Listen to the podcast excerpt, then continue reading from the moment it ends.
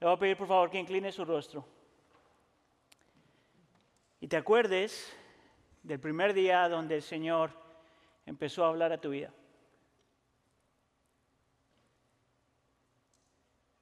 Y recuerdes las personas que Dios trajo a tu vida.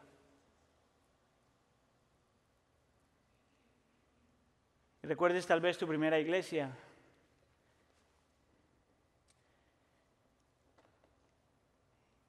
Recuerdes el nacimiento tal vez de tu primer hijo o hija.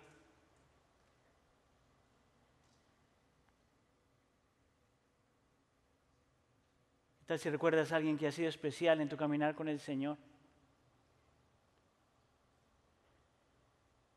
¿Qué tal si recuerdas un momento de un pecado que el Señor ha perdonado y tú has estado consciente de eso?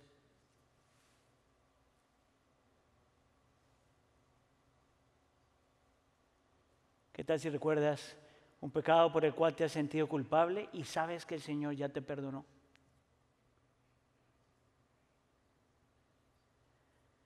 ¿Qué tal si recuerdas un momento especial, un matrimonio,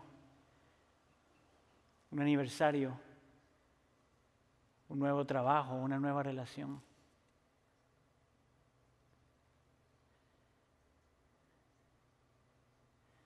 Ahora mírame acá. Es todo porque el Señor es bueno y porque su gracia sobreabunda. Amén. ¿Qué tal si le damos gloria al Señor?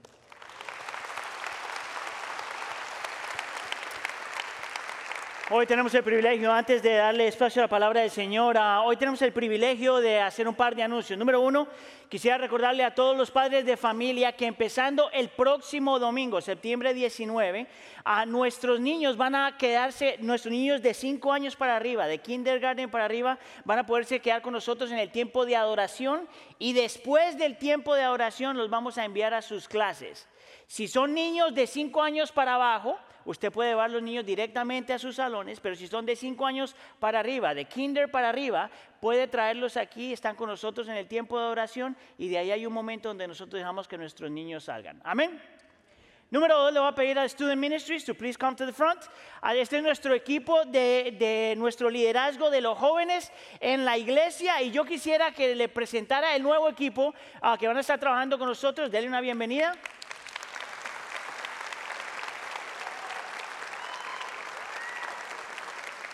Un poquito más animados, por favor.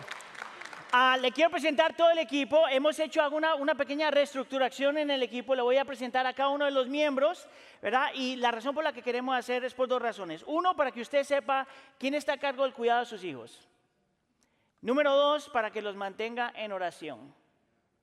Una más. Número tres, porque si hay problemas, ya saben con quién hablar. So if there's any kind of issues, now they know who should they talk to. Amen. Ok, le voy a presentar a todo el equipo. Él es Mike. Dígale, hola Mike. No, no, espérense, déjame terminar. So, Mike en el título en inglés es el Lead Pastor of Student Ministries, es el pastor principal de todo el grupo de los jóvenes. Nosotros ahora en la iglesia tenemos los jóvenes desde, eh, el ministerio cubre desde eh, quinto grado hasta senior year, desde quinto hasta el 12, y Mike está encargado de todo eso, de mirar todo ese equipo. Entonces, una vez más, dígale, hola Mike. So you gotta say hola. Yeah, hola. Yeah, good. Um, so Mike se ve latino y es latino, pero también es eh, bicultural porque your mom is Anglo, right? Yeah. And your dad is Mexican. Ahí está. All right. Den un aplauso. Ya, suficiente. Emily es la, es la ministra, dígale hola Emily. Es la ministra del ministerio que se llama Tribe aquí en la iglesia, que es quinto y sexto grado. Ah, pero Emily también es parte de todo el resto del equipo. Emily tiene un corazón increíble para nuestros jóvenes y un corazón para nuestros niños que hablan eh, de grupo latino también. Right? Yes. Sí, very good. Tenemos aquí a, no, I'm to hold you to the end. Tenemos aquí a Hannah, que algunos de ustedes ya conocen a Ana. Dígale, hola Ana. Y tenemos a Chris, que es el nuevo integrante del equipo. Dígale, hola Chris.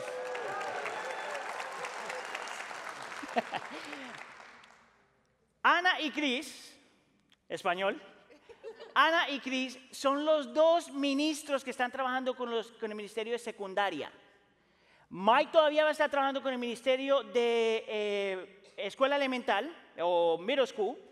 Ah, Emily está trabajando con quinto y sexto y Ana y Chris están trabajando con, los, con, la, con high school. Entonces dígale, hola Ana, hola Chris. Ok, ahora entonces le voy a presentar a la jefa. ¿Dichugueta? Ginny es la jefa de todos ellos. Dígale, hola jefa. Hola jefa. Esta, esta gente tiene un corazón increíble para sus hijos. So we know that you have a beautiful and amazing heart toward our kids in the church. Por lo tanto, nosotros necesitamos orar por ellos y traérselos frente del Señor para que el Señor haga la obra en ellos y por medio de ellos. So we need to pray that the Lord not only use you, but use you in amazing ways, that the Lord protect you and use you in mighty ways. Amen. Le voy a pedir entonces que por favor extienda sus manos. Vamos a orar. Dios de gloria, te doy tantas gracias por este grupo de hombres y mujeres, Señor. We are so grateful, Lord, for this beautiful and amazing team. Te damos gracias, Señor, porque tú los escogiste para que hicieran lo que están haciendo. Lord, we know that you chose them so for them to do what they're doing today. Te pedimos, Señor, en nombre de tu Hijo Jesús, que tú los bendigas, que tú los guardes, que tú continúes obrando en ellos y por medio de ellos. Lord, we ask that you bless them and protect them, that you continue to work in them and through them. Te pedimos, Señor, por nuestros jóvenes, que muchos jóvenes vengan al conocimiento de la verdad por medio de este ministerio. Lord, we ask you that many young people come to the saving knowledge of Jesus Christ through this ministry. Te pedimos por tu protección sobre ellos de las artimañas de Satanás. We pray, Lord, that you protect them from the evil one. Te pedimos, Señor, que ellos puedan continuar, continuar, continuar predicando el Evangelio y el efecto del Evangelio. Lord, we pray that, we, that they continue to preach the gospel and the things that come from the gospel. Please be with them. Please protect them. Please use them. And we pray for all of this in the name of Jesus. Y la iglesia dice... Un aplauso, thank you guys.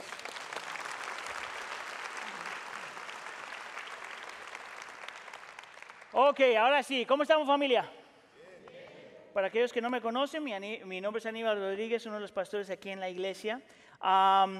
y hoy tengo el privilegio de continuar una serie que empezamos eh, ya hace un par de semanas, unas cuantas semanas, que se llama Querida Iglesia. Y lo que estamos haciendo es hablando de de una serie de cosas que queremos que la iglesia abrace, que la iglesia crea, que la iglesia ponga en práctica. Y hemos hablado de algunos temas de eso. pero hoy vamos a hablar de lo que nosotros consideramos el tema más central de todo lo central. Vamos a estar hablando de la centralidad del Evangelio. Si usted ha estado en la iglesia, usted posiblemente ya ha escuchado esto varias veces de nosotros.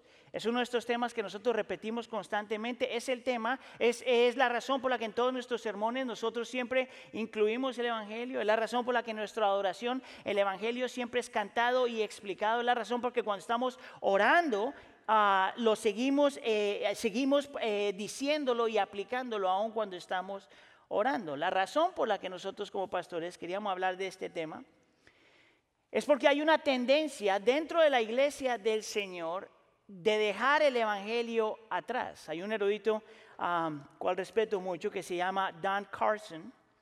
Él decía que por lo general en el cristianismo eh, hay una tendencia de olvidarse del Evangelio y pasa como en cuatro fases o en cuatro pasos. Dice que por lo general los primeros creyentes aceptan el Evangelio y se enamoran de él. Es lo que nosotros podríamos llamar el primer amor.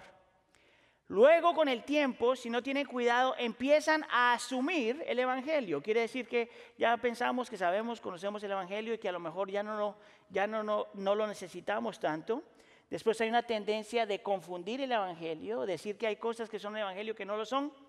Por ejemplo, cuando alguien dice, si tú eres cristiano, esto es lo que tú tienes que creer aparte de Cristo, que puede convertirse o en legalismo o moralismo. Y finalmente, llegamos a un punto donde se pierde el Evangelio. Nomás para que sepa, esto también pasa en las familias del creyente, donde la primera generación ah, entendió y aceptó el Evangelio, la segunda generación empieza a asumir el Evangelio, la tercera generación confunde el Evangelio y finalmente el Evangelio deja de existir. Este es el problema con eso. Que si el Evangelio deja de ser central, entonces ya no hay cristianismo. Puedes tener religión, puedes portarte bien, puedes ser moral, pero no necesariamente significa que ya eres creyente.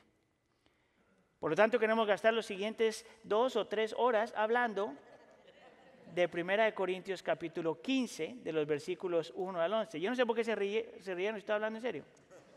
Primera de Corintios capítulo 15, de los versículos 1 al 11. Le voy a pedir que por favor se ponga de pie. Si todavía está conmigo, diga, aquí estoy. Vamos a leer de los versículos 1 al 11. Primera de Corintios capítulo 15, versículos 1 al 11. Si está preguntándose por qué los hacemos poner de pie, es la forma en como nosotros mostramos reverencia al Señor y su palabra. Primera de Corintios capítulo 15, empezando en el versículo 1. Ahora les hago saber, hermanos, el evangelio que les prediqué, el cual también ustedes recibieron, en el cual también están firmes. Digan conmigo firmes por el cual también son salvos si tienen la palabra que les prediqué, a no ser que hayan creído en vano. Porque les entregué en primer lugar lo mismo que recibí, que Cristo murió por nuestros pecados conforme a las escrituras, que fue sepultado y que resucitó al tercer día conforme a las escrituras, que se apareció a Cefas y después a los doce. Versículo 6. Luego se apareció a más de 500 hermanos a la vez, la mayoría de los cuales viven aún, pero algunos ya duermen. Después se apareció a Jacobo y luego a todos los apóstoles y al último de todos, como un nacido fuera de tiempo, se me apareció también a mí, dice Pablo. Porque yo soy el más, más insignificante de todos los apóstoles, que no soy digno de ser llamado apóstol, pues, pues, pues perseguí a la iglesia de Dios. Pero por la gracia de Dios soy lo que soy y su gracia para conmigo no resultó vana. Antes bien, he trabajado mucho más que todos ellos, aunque no yo, sino la gracia de Dios en mí. Sin embargo, haya sido yo o ellos, así predicamos y así creyeron ustedes. Permítame orar una vez más. Señor, nosotros te pedimos que al estar abriendo tu palabra, tú te muevas en nuestro medio, que tú magnifiques la obra de Cristo Jesús en la cruz del Calvario, que podamos no solamente verla, pero entenderla, creerla y aplicarla. Pedimos por la presencia del Espíritu Santo, el ministerio del Espíritu Santo, la persona del Espíritu Santo, permitiéndonos, Señor, ver todas estas cosas Sé con nosotros, por favor. Te lo pedimos en nombre de tu Hijo Jesús. La iglesia dice, ¿se pueden sentar? Hoy estamos haciéndole dos preguntas bien simples al texto. La primera pregunta es, ¿qué es el Evangelio? Y la segunda pregunta es, ¿por qué es central? ¿Qué es el Evangelio y por qué es central? Vamos entonces a responder la primera pregunta, ¿qué es el Evangelio? Como ya lo mencioné brevemente, ah, Pablo es el autor de esta carta a los Corintios. Y cuando Pablo está escribiendo esta carta, lo está haciendo en respuesta a una serie de preguntas que la iglesia en Corinto tienen acerca del cristianismo. Entonces Pablo cuando está aquí está respondiendo a diferentes preguntas y luchas que esta gente tiene, que tiene que ver con la unidad de la iglesia, lo que significa ser libres en el Señor, la sexualidad, el matrimonio, habla de la Santa Cena y también habla de los dones espirituales.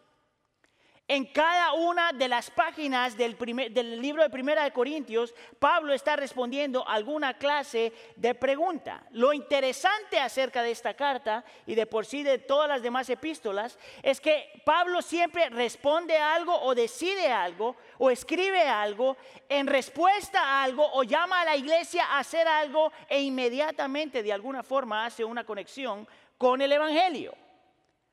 De alguna forma hace una hace una exhortación y luego lo recuerda o los exhorta en el Evangelio. Podríamos decir que Pablo en todas sus cartas encuentra lo que se llaman imperativos, lo que los cristianos deben creer y vivir, pero siempre los añade o los une a los indicativos, quién es Cristo que ha hecho por nosotros y quiénes nosotros somos en él. Este pasaje entonces es lo que algunos eruditos han llamado el Evangelio en miniatura. Es en este pasaje donde nosotros vemos lo que Pablo dice, el tema de mayor importancia, de primera importancia. Algo a lo cual nosotros tenemos que escuchar, poner atención, internalizar y poner en práctica el Evangelio. Y todo empieza con el versículo 1. Mire lo que dice el versículo 1. Pues les hago saber, hermanos, el Evangelio que les prediqué, el cual también ustedes recibieron. Nota que Pablo empieza diciendo, les voy a recordar de algo que ya sabían, que ya habían escuchado y que ya habían recibido. Lo que me parece a mí que lo, que lo que está haciendo Pablo aquí es corrigiendo algo que nosotros también sufrimos el día de hoy. Que aunque nosotros sabemos hasta cierto punto lo que el Evangelio es, hay una tendencia o a olvidarnos, o a asumirlo, o a confundir lo que el Evangelio es. Es más, yo me atrevería a decir algo y te lo voy a mostrar más adelante, que cada que tú y yo luchamos con algo, cada que tú hay un área en nuestra vida donde nosotros no podemos rendirla al Señor, cada que hay algo en nuestra vida que no nos que no que sabemos que no le da gloria al Señor o es por nuestro propio bien o el bien de los demás es porque de alguna forma o nos hemos olvidado o estamos asumiendo o hemos confundido el evangelio. Lo interesante de la palabra evangelio es que todos sabemos hasta cierto punto lo que significa, las buenas nuevas de Dios, ¿verdad? Las buenas nuevas. Lo interesante es que la palabra evangelio históricamente era más que eso. No solamente un término de buenas nuevas, pero era más que eso. Históricamente, el Evangelio era una declaración de victoria, era el principio de algo nuevo, era la descripción de una guerra ganada, era cuando alguien estaba describiendo un cambio drástico en la condición de una persona o un pueblo. Pablo entonces toma ese término y correctamente lo utiliza para hablar de Cristo para describir las buenas nuevas de Cristo Jesús. Pero el Evangelio no es un buen consejo, son buenas nuevas de algo que pasó en la historia, que declara una victoria, es el principio de algo nuevo, muestra una guerra ganada y describe un cambio drástico. No es simplemente, ah, qué bonito que pasó, no, es algo drástico. Ese es mi problema, mis hermanos. Cuando alguien dice, yo recibí el Evangelio, yo creo en Cristo Jesús, yo entregué mi vida a Él, pero la gente sigue igual. ¿Cómo alguien puede experimentar, escuchar, creer las buenas nuevas del Evangelio y seguir igual? Si está hablando de algo que es una, una, declaración de victoria, es el principio de algo nuevo, es la descripción de alguien que ha ganado una guerra y un cambio drástico. Es por eso que en el versículo 3 Pablo dice esto. Porque les entregué en primer lugar. La nueva traducción viviente provee una traducción, una, una traducción mejor a esto. La nueva traducción viviente dice, les entregué a ustedes lo más importante. Lo mismo que recibí, que Cristo murió por nuestros pecados conforme a la escritura. Y empieza aquí a mostrarnos y a describir lo que el Evangelio es. Y le, está diciendo a esta congregación, déjame te recuerdo lo que es más central en tu vida. Aquello que no puedes tomarte el riesgo de olvidar, ni asumir, ni confundir. Déjame, te voy a recordar de lo que cambió la historia, el evento más grande de la historia, el evento que yo mismo recibí. Y lo resume con estas palabras. Cristo murió por nuestros pecados. Ese es el resumen de todo el Evangelio, que Cristo murió por nuestros pecados. Escuche acá. Lo que está diciendo Pablo entonces es que el Evangelio no es acerca de ayudar a una persona buena a que sea mejor. Eso no es el Evangelio. El Evangelio no es aquello, no es, no es Dios dándote la mejor vida que puedes vivir hoy. Ese no es el Evangelio. El Evangelio no es algo terapéutico que te haga sentir mejor acerca de ti mismo. Ese no es el Evangelio. El Evangelio no es acerca de Dios bendiciéndote con prosperidad necesariamente. Ese no es el Evangelio. El Evangelio no es acerca de quitarte los problemas en la vida. Ese no es el Evangelio. El Evangelio es desde principio a fin acerca de Cristo muriendo por ti, el pecador. Déjame te explico lo que significa eso. Escuche acá. El Evangelio son las buenas nuevas de un Dios santo que miró la condición de tu corazón y de lo que estabas haciendo y quiso hacer algo al respecto. Y quiso hacer algo al respecto. Es por eso que tú eres pecador. El Evangelio son las buenas nuevas de un Dios santo que miró que, que tu peor enemigo no era lo que estaba fuera de ti, sino tu propio corazón. Que todo lo que destruye tu relación con el Señor, que todo lo que destruye tu relación con otros, que todo lo que destruye tu propia vida, no es lo que está fuera de ti, pero lo que está dentro de ti.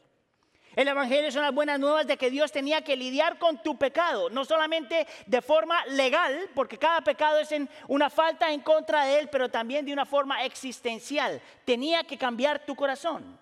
El Evangelio son las buenas nuevas de este Dios que no es indiferente a lo que nosotros vivimos y pasamos, pero que está a favor de ti y está contigo. El Evangelio son las buenas nuevas de este Dios que envía a su Hijo, Cristo Jesús, el Mesías, el ungido de Dios, el escogido de Dios, Jesús de Nazaret, Dios en forma humana, viniendo a hacer por ti lo que tú no podías hacer por ti mismo. Si tú eres el problema, ¿cómo eres tú la solución? El Evangelio son las buenas nuevas de Cristo, tomando sobre sí la ira santa de Dios para darte lo que tú no te merecías. El evangelio, el evangelio son las buenas nuevas de que Dios trae sobre ti, sobre sí mismo, lo que te tenía que dar a ti. El evangelio son las buenas nuevas de Cristo tomando tu lugar el gran intercambio y dándote a cambio lo que Cristo o se merecía o tenía. Las buenas nuevas del Evangelio es que Cristo apacigua la, la ira santa, justa y buena de Dios.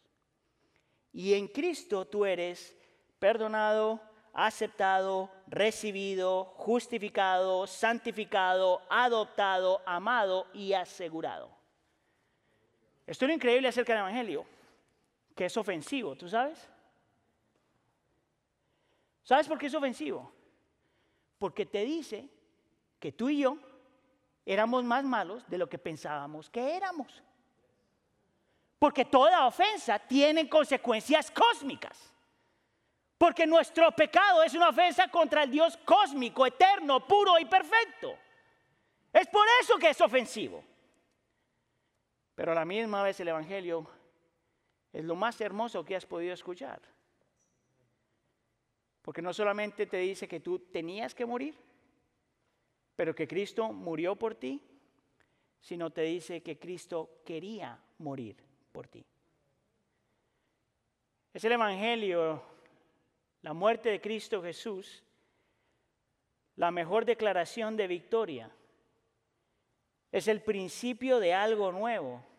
Es la declaración pública y cósmica de que Cristo ya ganó la guerra. Y es el Evangelio lo que produce un cambio drástico en el corazón de una persona. ¿Sabes por qué? Escucha aquí. Porque si tú eres creyente o te vuelves creyente, en realidad tú no tienes nada que ganar. Todo lo que vale la pena tú ya lo tienes en Cristo. Tú no necesitas una persona para sentirte que vale la pena. Tú no necesitas un trabajo, tú no necesitas una posición, tú no necesitas un estado, tú no necesitas una experiencia. Todo eso es bueno y bueno en la vida. Pero comparado a Cristo, eso no es no tiene tanto peso. Tú no tienes nada que ganar. ¿Tú entiendes eso? Tú no tienes nada que ganar. Todo lo que necesitas, todo lo que anhelas, todo lo que realmente necesitas, ya tienes en Cristo Jesús. Y a la misma vez, no tienes nada que perder. Porque todo está seguro en Cristo. Escúcheme acá, creyente. Escúcheme acá si usted ya ha puesto su fe en Cristo Jesús. ¿Está luchando con culpa y vergüenza? Tú tienes que acordarte que en Cristo Jesús tú ya has sido perdonado y aceptado. Lo único que tienes que hacer es arrepentirte y creer otra vez. Estás luchando con la soledad. Tú tienes que acordarte que en Cristo Jesús ya has sido recibido. Tú estás luchando pensando que Dios te va a rechazar. Tú tienes que acordarte que tú ya has sido justificado, que legalmente Dios te dio a ti lo que Cristo se merecía, declarado inocente, puro y perfecto. Tú estás luchando porque piensas ah, que tu vida no cuenta. Tú ya has sido santificado, separado para el Señor. Tienes un propósito en la vida. Tú estás luchando con sentidos, sientes que eres como un huérfano. Tienes que acordarte que en Cristo Jesús tú ya eres adoptado. Un padre que te escogió a ti, no tú que escogiste a tu padre. ¿Dudas con que Dios te ama? Que no se te olvide que si estás en Cristo, Dios te mira a ti a través de Él y te ama, dice Juan, de la misma forma que armó a su Hijo. ¿Dudas si Dios te ama? ¿Dudas tú que todas las cosas salen para bien? Aún en medio del dolor o la angustia o la persecución, no te puedes olvidar que en Cristo Jesús tú estás seguro. Ese es el Evangelio. Todo lo demás es secundario. ¿Crees tú eso? ¿Crees tú eso?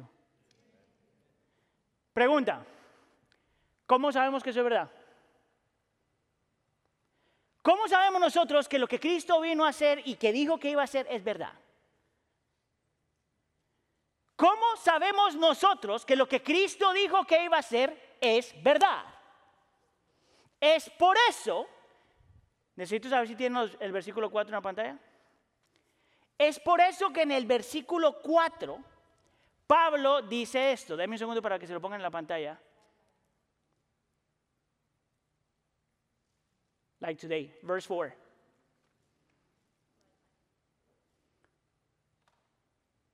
Se lo voy a decir. ¿Ya? Mira lo que dice Pablo. Que fue sepultado y que resucitó al tercer día conforme a las escrituras. ¿Sabes tú cómo nosotros sabemos que Cristo, lo que Cristo hizo es suficiente? Que lo que Cristo hizo por nosotros es verdad y que lo que Cristo Jesús logró se aplica a nosotros porque Cristo resucitó. Es porque Cristo resucitó que nosotros sabemos que Cristo es Dios. Y es porque Cristo resucitó sabemos que Cristo es poderoso porque ni siquiera la muerte lo pudo detener. Es porque Cristo resucitó que nosotros sabemos que todo lo demás que Él dijo es verdad. ¿Tú sabes cómo sabemos eso? Porque Él dijo que iba a morir, resucitó. ¿Y qué pasó? Murió y resucitó. Es porque Cristo resucitó. Sabemos que todo lo que el Señor nos ha dado, todo lo que Dios nos ha dado por la obra de Cristo Jesús, tiene que ser verdad. Es porque Cristo resucitó que nosotros sabemos que el sacrificio que Él hizo fue suficiente, que el Padre lo aceptó. ¿Por qué? Porque Cristo resucitó. Es porque Cristo resucitó que nosotros sabemos que todas las promesas del Señor son sí y amén en Cristo porque Cristo resucitó. Es porque Cristo resucitó, sabemos que somos gente de esperanza. Que el sufrimiento, que el dolor, que la lucha, que la pena, que la lástima, todo eso tiene un fin. ¿Tú sabes por qué? Porque Cristo resucitó.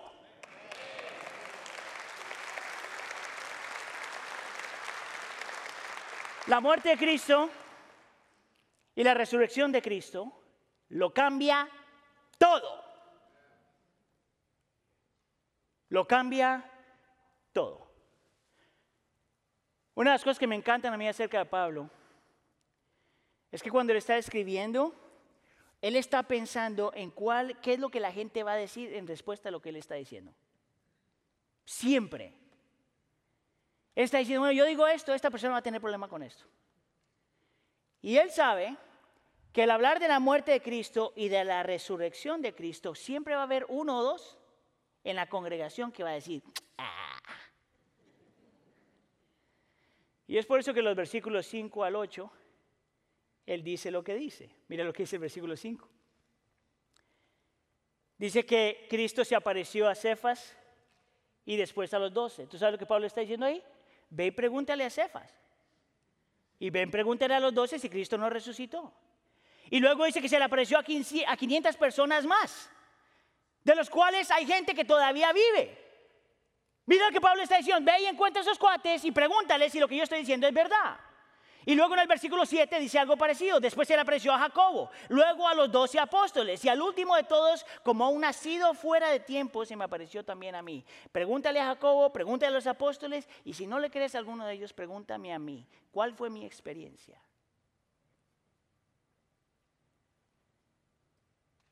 ¿Tú sabes lo que significaba eso en ese tiempo? Yo no sé si tú alguna vez has visto un documento legal que necesita ser verificado de que es legal y casi siempre muestra todo lo que se está diciendo y siempre vas a encontrar, en inglés se llama como un footnote, o algo que está en, en letrita pequeña que te dice de dónde salió esta cosa. Y eso es lo que este hombre está haciendo. Si tú no crees que lo que yo estoy diciendo es verdad, mira la notita pequeña que son todos estos nombres que todavía estaban ahí.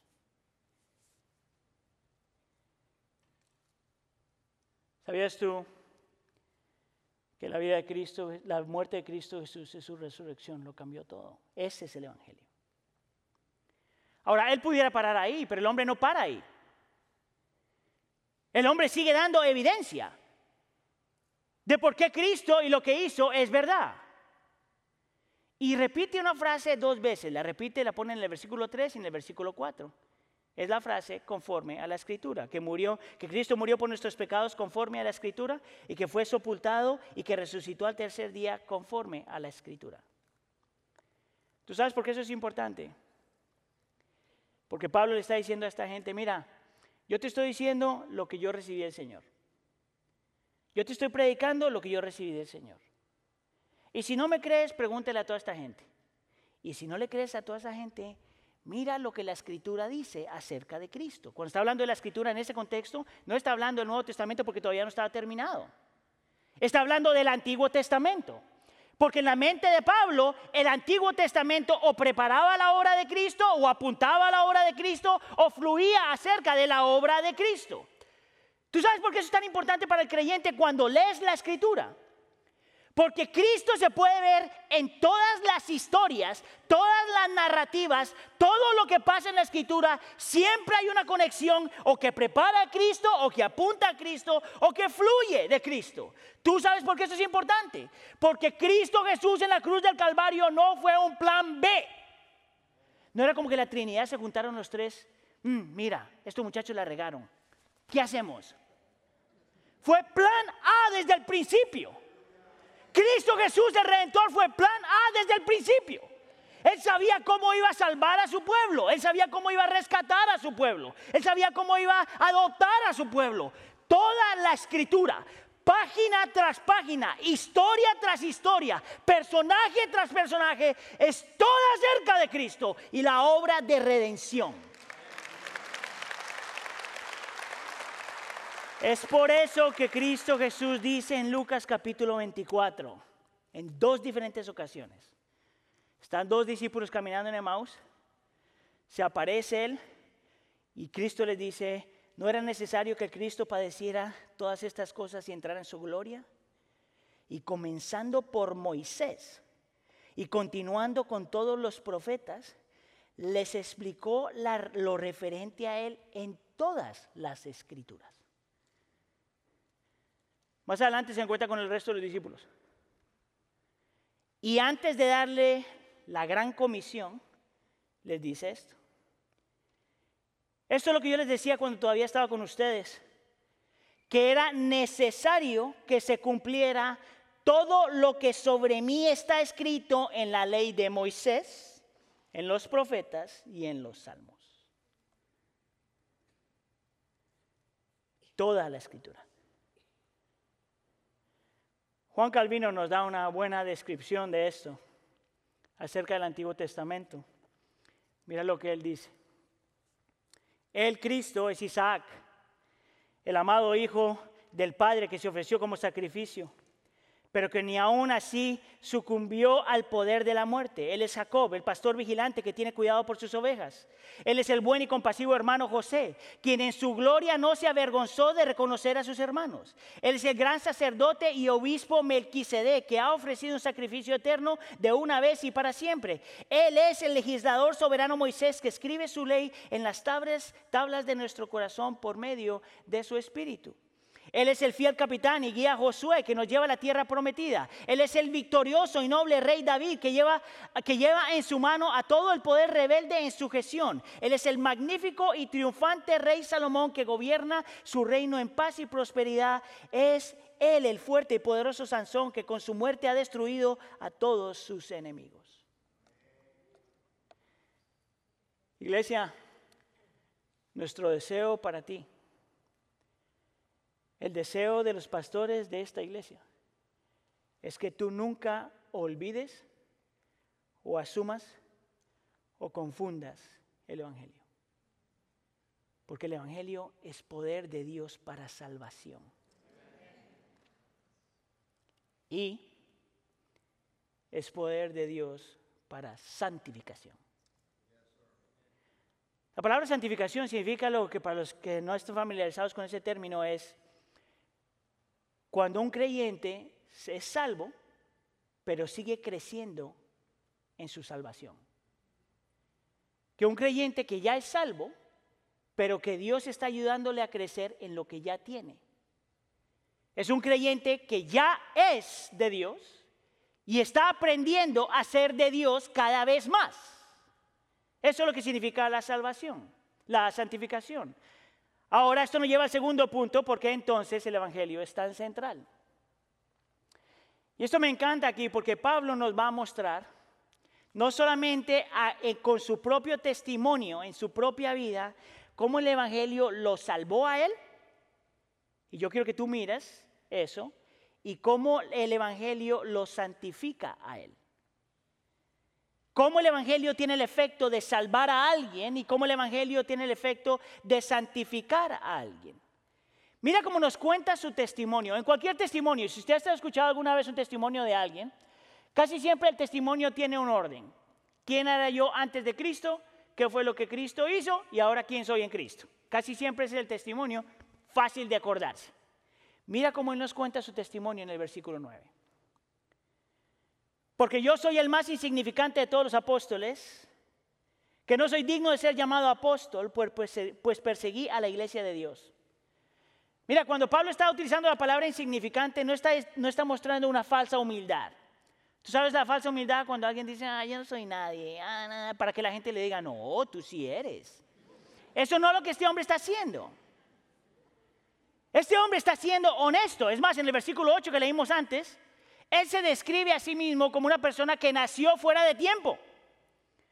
Es como otra forma de decir que era lo que le pasó a él, era algo anormal, algo que no tenía que pasar.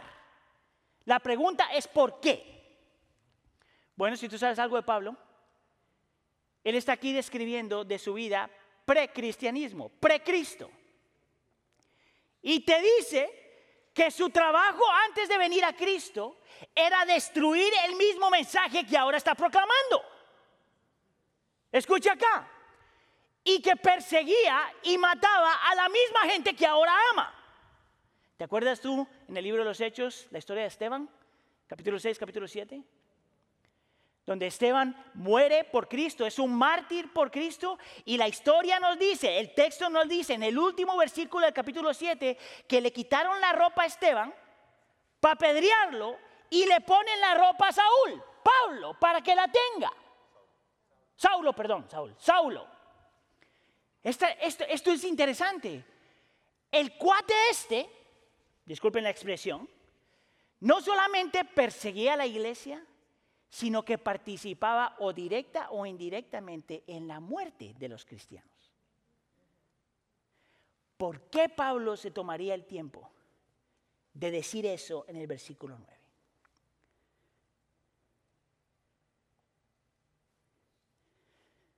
Porque Pablo quería mostrarnos a todos nosotros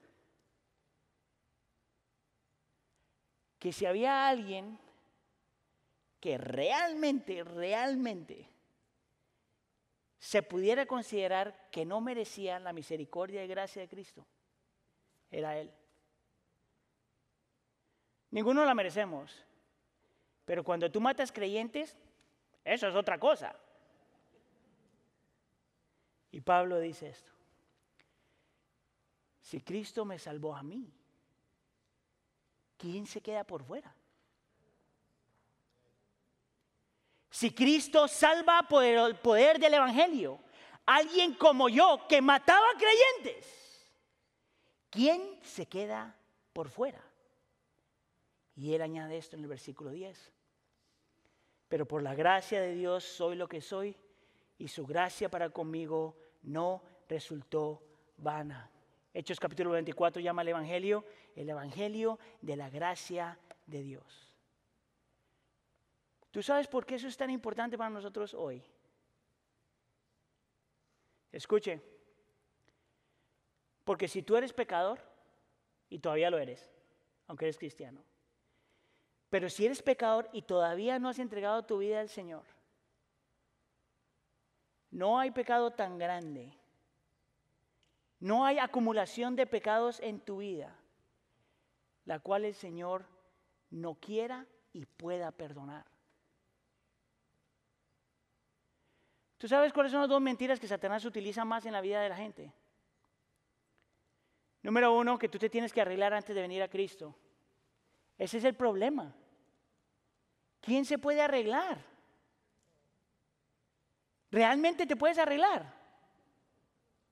Tú sabes, para mí ese concepto es cuando tú empiezas a limpiar tu casa, a menos de que tengas una casa así como la de Rosita, porque ahí no hay nada sucio nunca.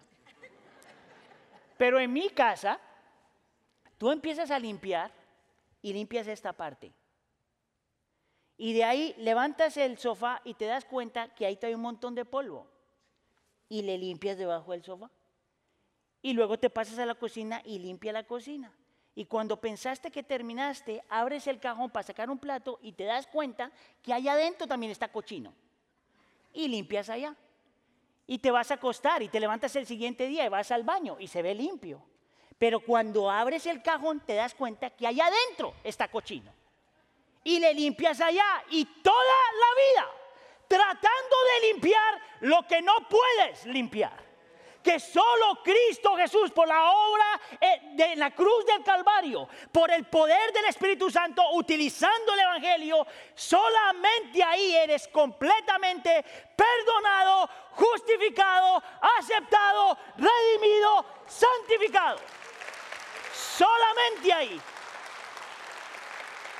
Por lo tanto, mis hermanos, usted no se puede creer la mentira de Satanás. De que tú te puedes limpiar. Es más, no te puedo decir hermano si eso es lo que tú crees.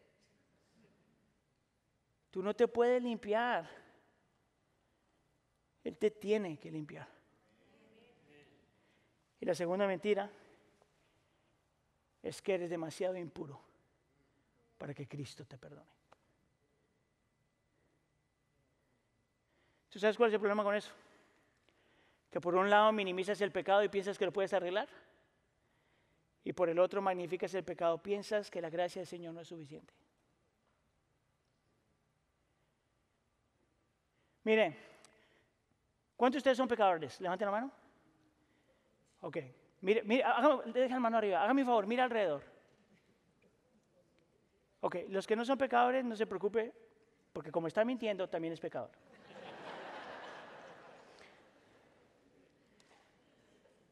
¿Cuántos de ustedes piensan que tiene el peor pecado? Ok, escuche acá. Ese pecado no es más grande que la gracia del Señor. ¿Cuántos de ustedes han matado cristianos? No, de verdad matar, no en el pensamiento, like matar, así claro. Sangre, decapitado, así, así. Y el Señor salva a una persona así, que te hace a ti pensar que no va a ser lo mismo contigo. Esto es interesante, que te muestra que el Evangelio salva. Pero Pablo no para ahí. Dice que el Evangelio santifica.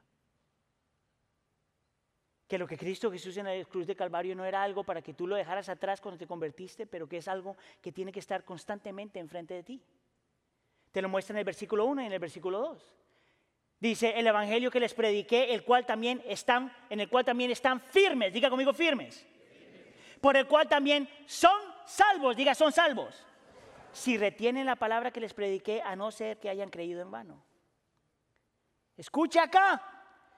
Pablo dice que el poder del evangelio salva a una persona. Y en estos versículos dice que ese mismo evangelio santifica a una persona. ¿Sabes por qué yo digo eso? Porque la palabra firme en la gramática del original está hablando de algo que pasó en el pasado, pero que continúa siendo activo en el presente. Y cuando utiliza la frase por el cual también son salvos, que es una buena traducción, pero no pienso que em, eh, envuelve toda la traducción, en mi opinión. Creo que una mejor traducción sería, por el Evangelio están siendo salvos. Y te dice que el Evangelio no solamente te salva, sino que el Evangelio continúa obrando en tu corazón para librarte de la presencia del pecado todavía en tu vida. Escucha acá, iglesia. En Cristo Jesús nosotros hemos sido libres de la condenación del pecado. Cristo ya pagó lo que teníamos que pagar. Amén. En Cristo Jesús nosotros ya somos libres del poder del pecado. El pecado no se enseñará de ustedes, dice la escritura. Amén pero la presencia del pecado todavía está acá.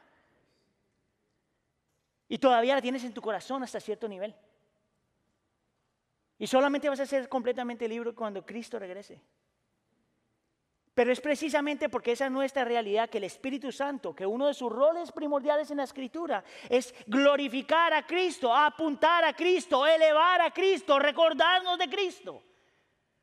Lo hace porque si usted es como soy yo, yo en todo momento tengo que luchar con la realidad de decirme a sí mismo, a mí mismo, yo no tengo nada que ganar, todo lo he ganado en Cristo. Yo no tengo nada que perder, todo está seguro en Cristo. Esa es la vida del creyente.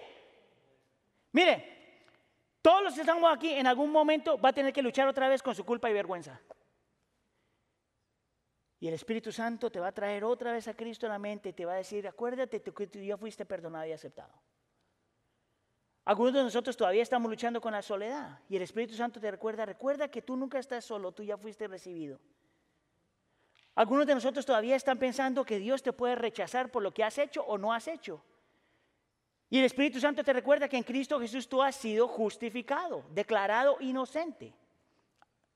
Algunos de nosotros todavía están diciendo, men, ¿será que mi vida cuenta? Por supuesto que cuenta. En Cristo Jesús tú ya has sido santificado, ya tienes un propósito. Muchos de nosotros todavía funcionan como si fuéramos huérfanos, como si no tuviéramos padre. Y en Cristo Jesús, el Cristo Jesús te recuerda, eh, y el Espíritu Santo te recuerda que en Cristo Jesús tú ya has sido adoptado. Algunos de nosotros cuando caemos en pecado, la pregunta es, ¿será que Dios realmente me ama? Y el Espíritu te recuerda que Dios te mira en Cristo y te ama tal como ama a su Hijo. Algunos de nosotros piensa que cuando las cosas salen mal es porque tenemos un pecado escondido. Y lo que el Evangelio te dice es que tú ya fuiste perdonado. A lo mejor sí tienes que arrepentirte. Pero lo que te está pasando no necesariamente es un castigo. ¿Ves cómo si necesitas el Evangelio para crecer? Y Pablo dice, esa es mi experiencia. Versículo 10. Pero por la gracia de Dios soy lo que soy. Su gracia para conmigo no, resultó vana, antes bien he trabajado mucho más que todos ellos, aunque no yo, sino la gracia de Dios en mí. Nota lo que dice este hombre. Él no dice, oh, me eché para atrás a ver qué hace la gracia.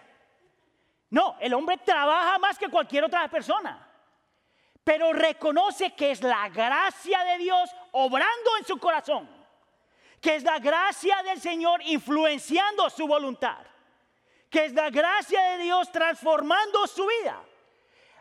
No dejó el Evangelio atrás, sino lo vive en su presente. Es por eso que Pablo dice en Gálatas capítulo 2, versículo 20, en Cristo he sido crucificado y ya no soy yo el que vive, sino que Cristo vive en mí. Y la vida que ahora vivo en la carne, la vivo por la fe en el Hijo de Dios, el cual me amó y se entregó a sí mismo por mí. El Evangelio me salva, el Evangelio me sostiene y el Evangelio me lleva a casa. El Evangelio te salva, el Evangelio te santifica. Y el Evangelio, y con esto termino, te da libertad para morir.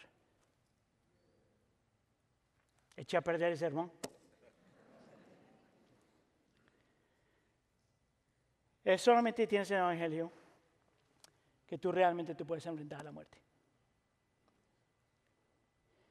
Mire, esta semana estuvimos celebrando lo de, o celebrando no, recordando los 20 años de lo que pasó en el Trade Center en Nueva York, en el, en el Pentagon, en Washington, donde más de 3.000 personas murieron, casi 3.000 personas murieron y como 6.000 personas quedaron heridas. Me imagino que casi la gran mayoría de los que estamos aquí o estamos orando en línea con nosotros se, saben la historia más o menos. Pero como hemos estado recordando eso, estuve leyendo esta semana un poquito acerca de eso y yo imagino que algunos de ustedes saben que cuando esto pasó habían cuatro aviones, ¿verdad? Que tenían estos planes ah, para destruir un montón de cosas. Ah, dos aviones llegaron a Nueva York y un avión llegó a Washington. Ah, pero hubo un avión que nunca llegó a su destino y se cayó. ¿Se acuerda de eso? Bueno, esta semana estaba leyendo un testimonio de uno de los tripulantes en ese avión, a un muchacho que se llamaba Todd ah, Beamer, un estudiante que se graduó, un muchacho que se graduó de Wheaton College, cristiano. Y cuando está toda esta cosa, los terroristas, dice la historia, y sabemos todo eso porque todo eso está grabado, es una conversación que pasó en el avión, donde pusieron los, eh, habían herido a los pilotos y pusieron a casi toda la gente para la primera clase y ya habían matado gente, habían hecho un montón de cosas y, 14 tribulantes ah, se pasaron a la parte de atrás del avión. Y entre esos 14 está este muchacho. Y él llama a una persona y empieza a hacerle las preguntas. Es un operador, le está diciendo qué es lo que está pasando. La operadora se llama Lisa. Y dice qué es lo que está pasando y está tratando de hacer una descripción y todo lo demás. En medio de esta conversación, Lisa le dice a Tad, mira, uh, Tad, lo lamento, esto no va a terminar bien para ustedes. Ya llegaron dos aviones al Trade Center, ya pasó lo que pasó en el, en el Pentagon ahorita. Es como que ustedes ya no tienen esperanza.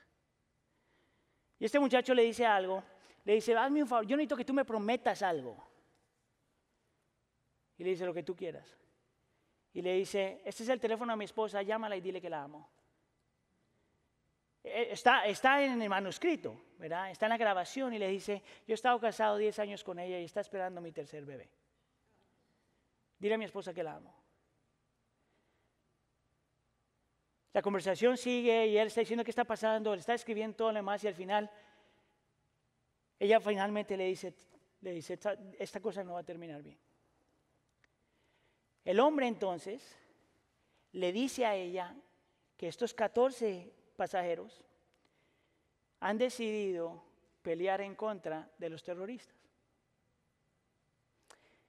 Y él le pide a ella que ore con él.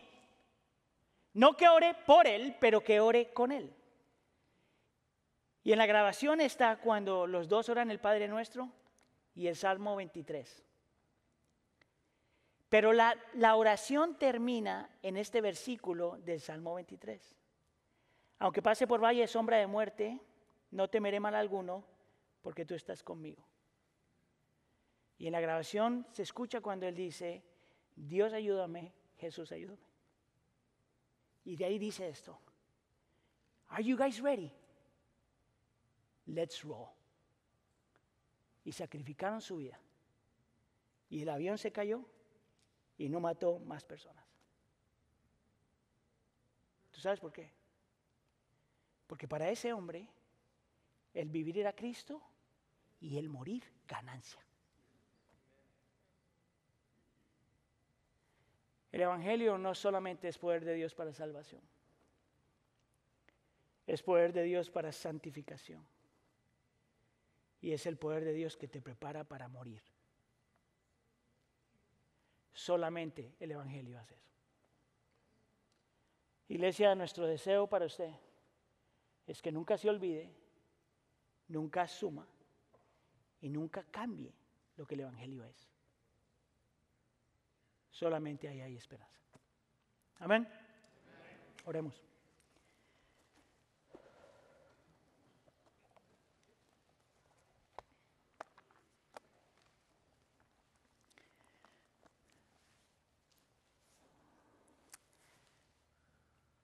Señor, yo te quiero pedir por todos nosotros el día de hoy, incluyendo al que está predicando.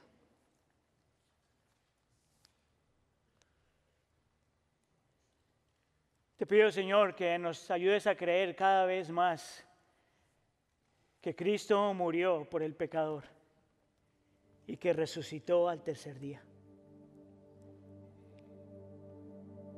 Te pedimos, Señor, que no permitas que eso se quede como un concepto religioso en la cabeza, pero que baje y entre a nuestro corazón de tal forma, Señor, que transforme nuestros afectos y nos ayude a vivir lo que nos has llamado a vivir. Señor, para algunos de los que estamos aquí hoy o estamos conectados en línea, a lo mejor todavía necesitamos creer en el Evangelio para salvación. Señor, haz tu obra, haz tu obra en aquellos que todavía no han rendido su vida a ti. Para algunos de nosotros, Señor, aunque ya hemos creído en el Evangelio para salvación, todavía pensamos que necesitamos otras cosas para crecer en santificación. Y aunque hay muchas cosas que sí tenemos que hacer, cosas a las cuales tenemos que vivir y a cuáles cosas a las que tenemos que morir, Señor, que el Evangelio sea lo que nos impulse, lo que el Evangelio sea lo que nos lleve, lo que el Evangelio sea lo que nos motive y que el Evangelio sea lo que nos da poder para poder hacer eso. Señor, y solamente tú sabes, Señor, lo que nuestro futuro tiene. Y solamente tú sabes, Señor, cuándo va a ser nuestro tiempo de encontrarnos contigo cara a cara. No permitas, Señor, que ninguno de los que estamos aquí o conectados en línea mueran con el temor de saber que no van a estar contigo. Salva y prepara. Prepara nuestro corazón, Señor, para enfrentar al enemigo de Dios la muerte. Porque esa muerte ya ha sido vencida. Haz tu obra, Señor, en nuestro medio. Te lo pedimos en nombre de tu Hijo Jesús. Todos decimos.